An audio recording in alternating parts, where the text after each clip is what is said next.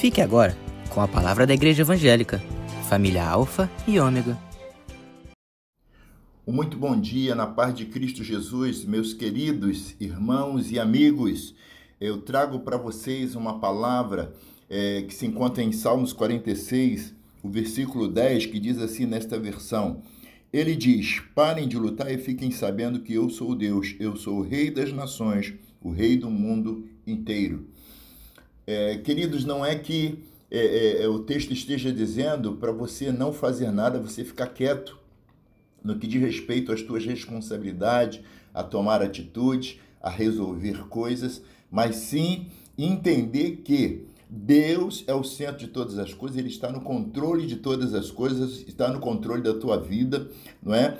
Ele tem a melhor direção para você, e em grande parte das vezes nós estamos fazendo, estamos tentando resolver do nosso jeito, da nossa maneira, da nossa forma, né? como se Deus não pudesse fazer, como se Deus não estivesse fazendo, como se Deus não estivesse olhando para nós e por nós.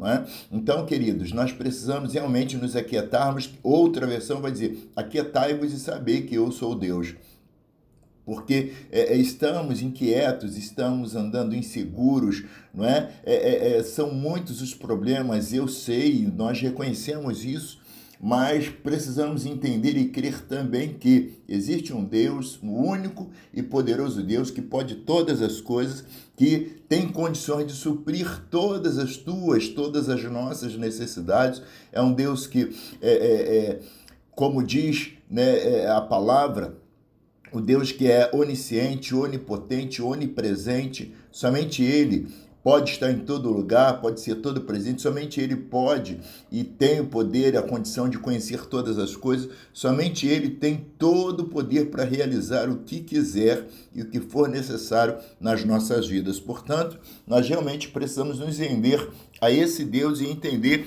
que Ele está cuidando de tudo, que Ele está fazendo, que Ele está resolvendo, que Ele está solucionando, ainda que não estejamos vendo, percebendo aos, com os nossos olhos naturais. Não é? Mas nós não precisamos ver, nós precisamos é crer.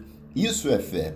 Não é? Então nós precisamos crer que independente das circunstâncias, ainda que as circunstâncias estejam dizendo não, Deus está cuidando, Deus está fazendo, Ele está agindo, e quando Ele age, ninguém pode impedir o seu agir. Eu quero orar junto com você nesses minutinhos que restam.